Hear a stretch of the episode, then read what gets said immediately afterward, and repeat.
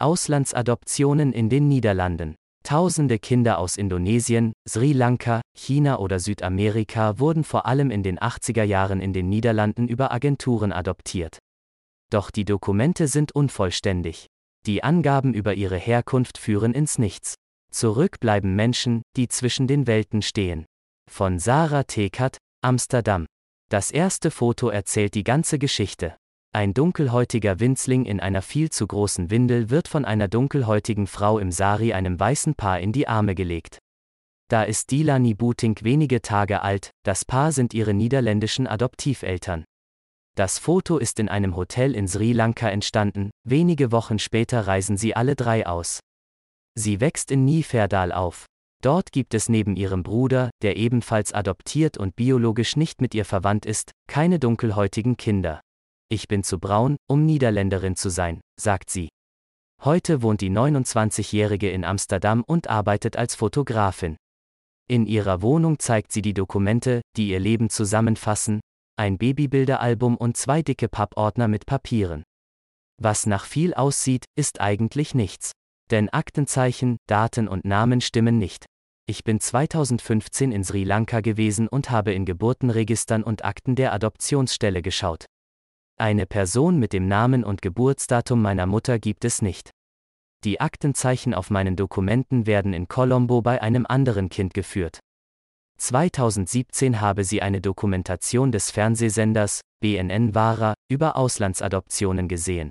Ich wusste nun, dass ich nicht verrückt bin mit meinem Gefühl, dass etwas nicht stimmt. Es gibt Tausende wie mich. Das bestätigen Untersuchungen eines Komitees der niederländischen Regierung.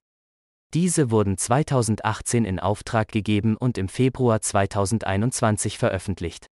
Sie zeigen, dass von 1957 bis 2019 mehr als 40.000 Kinder in den Niederlanden das Gleiche erlebt haben. Sie stammen aus 80 verschiedenen Ländern, die meisten aber aus China, Kolumbien, Sri Lanka und Indonesien. Der Höhepunkt der Adoptionen aus dem Ausland war 1981, in dem knapp 1600 Kinder vermittelt wurden.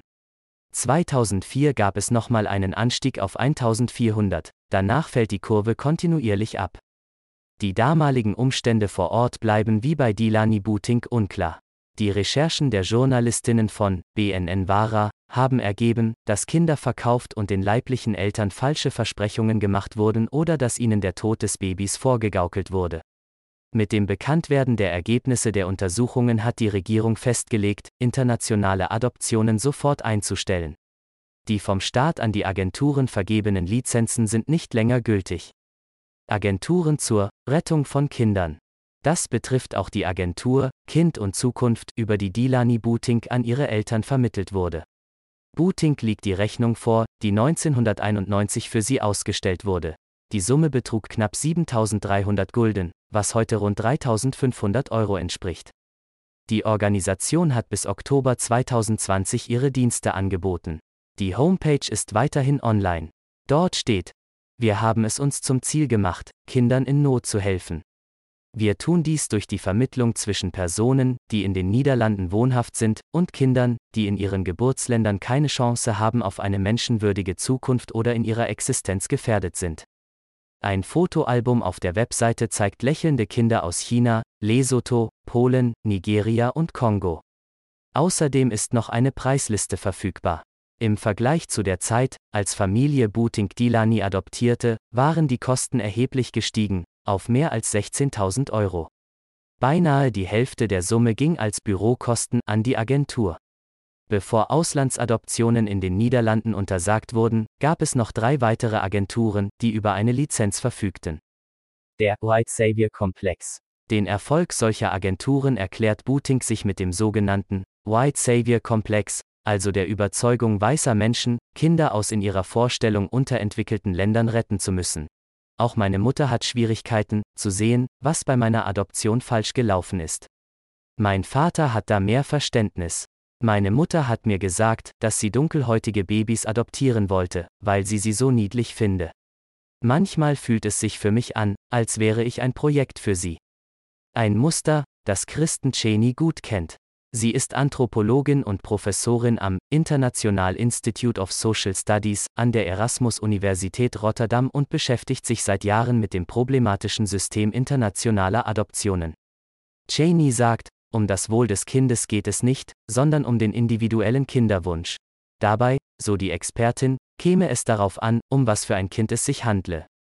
Niemand möchte ältere Straßenkinder, die schwierig werden könnten. Am größten ist die Nachfrage stattdessen nach gesunden, möglichst jungen Babys. Die sind auch bei den meisten Agenturen am teuersten. Ist ein Kind allerdings HIV-positiv, sind die Kosten schon erheblich geringer. Cheney sieht in der Vorstellung, ein Baby retten zu müssen, Strukturen von Neokolonialismus. Viele Agenturen werben heute noch, wenn es beispielsweise um Kinder aus Uganda oder Ruanda geht, mit Begriffen wie Kriegsweisen, dabei ist der Krieg lange vorbei. Innerhalb dieses Systems der Auslandsadoptionen werde vor allem der Wunsch des Wohltäters angesprochen, sich als Lebensretter eines Kindes zu sehen. Kinder werden hier zum Objekt der Wohltätigkeit gemacht. Würde es wirklich um das Wohl eines Kindes gehen, könnte derjenige ja auch ein Kind im eigenen Land adoptieren. Zwar würden Familien oft angeben, dass strenge Regeln im eigenen Land eine Adoption erschweren würden, weshalb sie auf eine internationale Adoption außerhalb der EU ausweichen würden, sagt Cheney. Aber es läge auch daran, dass in der EU immer weniger gesunde Säuglinge zur Adoption freigegeben würden. Außerdem gäbe es innerhalb der EU strengere Kontrollen, gemäß der Den Haag-Konvention. Eltern würden sich dann auf anderen Kontinenten umsehen. Darum lautet mein Argument, dass diese Nachfrage nach gesunden Babys ein Angebot kreiert, das Korruption und Betrug bei internationalen Adoptionen fördert. Die Untersuchungen der genannten unabhängigen Kommission zeigen auch, dass die Nachfrage nach inländischen Adoptionen stark abgenommen hat, von rund 500 abgeschlossenen Fällen im Jahr 1977 bis zu 150 Fällen 2019. Auch ausländische Adoptionen lagen 2019 nur noch bei rund 200 Fällen. Dieser Rückgang wird auch durch Möglichkeiten wie künstliche Befruchtung und Leihmutterschaft unterstützt, so Cheney. Ein besseres Leben bieten. Zu den neokolonialistischen Vorstellungen gehöre auch, dass es sich bei den meisten der adoptierten Kinder um Waisen handele. Laut Cheney stimme das nicht. Nach Schätzungen von UNICEF haben 80 Prozent der Kinder in den Waisenhäusern in Afrika oder Asien Eltern oder Familienmitglieder in ihrem Umfeld. Die Waisenhäuser würden von der ärmeren Bevölkerung genutzt, weil sie kostenlose Versorgung und Schulbildung versprechen. Die Eltern werden bewusst falsch informiert, erklärt Cheney. Ihnen werde gesagt, dass die Kinder beispielsweise in der Hauptstadt auf eine Schule gingen, während sie gleichzeitig zur Adoption freigegeben werden. Viel nachhaltiger wäre es aus ihrer Sicht, die Gelder stattdessen an örtliche Familien zu spenden, um ihnen aus der Armut zu helfen. Denn die sei der Grund, warum Kinder in zweifelhaften Waisenhäusern landen würden. Aber im Fall eines Kinderwunsches ein Kind zu retten, gibt nun mal ein besseres Gefühl. Zu der Frage, ob in diesem System im besten Interesse der Kinder gehandelt wird, hat UNICEF 2014 einen Report veröffentlicht und argumentiert, dass internationale Adoption nur eine Option sein solle, wenn keine vergleichbaren Hilfsmöglichkeiten im eigenen Land bestünden. Dilani Booting glaubt, dass es deswegen in vielen Adoptivfamilien zu Zerwürfnissen kommt. Die Eltern hatten diese schöne Vorstellung, manchmal jahrzehntelang, dass sie ein Kind vor dem sicheren Tod bewahrt haben dass das gar nicht so war und dass sie Teil von einem sehr fragwürdigen System gewesen sind, wollen sie nicht zugeben. Deswegen sei die Beziehung zu ihrer Adoptivmutter kompliziert. Mit meinem Vater habe ich ein sehr gutes Verhältnis. Er war auch bei meiner Suche in Sri Lanka dabei. Aber meine Mutter hat, glaube ich, den White Savior Komplex. Noch heute denkt sie, dass alles gut gelaufen ist und dann geraten wir darüber in Streit. Klage eingereicht. Nach der TV-Dokumentation beschließt Booting 2017, gegen den niederländischen Staat zu klagen, um einerseits eine offizielle Anerkennung ihrer Adoption als unrechtmäßig und andererseits mehr Aufmerksamkeit für das Thema zu erreichen. 2020 entscheidet ein Gericht beim ersten Richterinnenspruch in einem derartigen Adoptionsfall, dass der Fall verjährt sei. Die Frist dafür beträgt 20 Jahre. Der Staat weist die Verantwortung von sich. Die Adoptiveltern hätten die Umstände prüfen müssen. Dabei hat der Staat Lizenzen an die Agenturen vergeben, so Booting.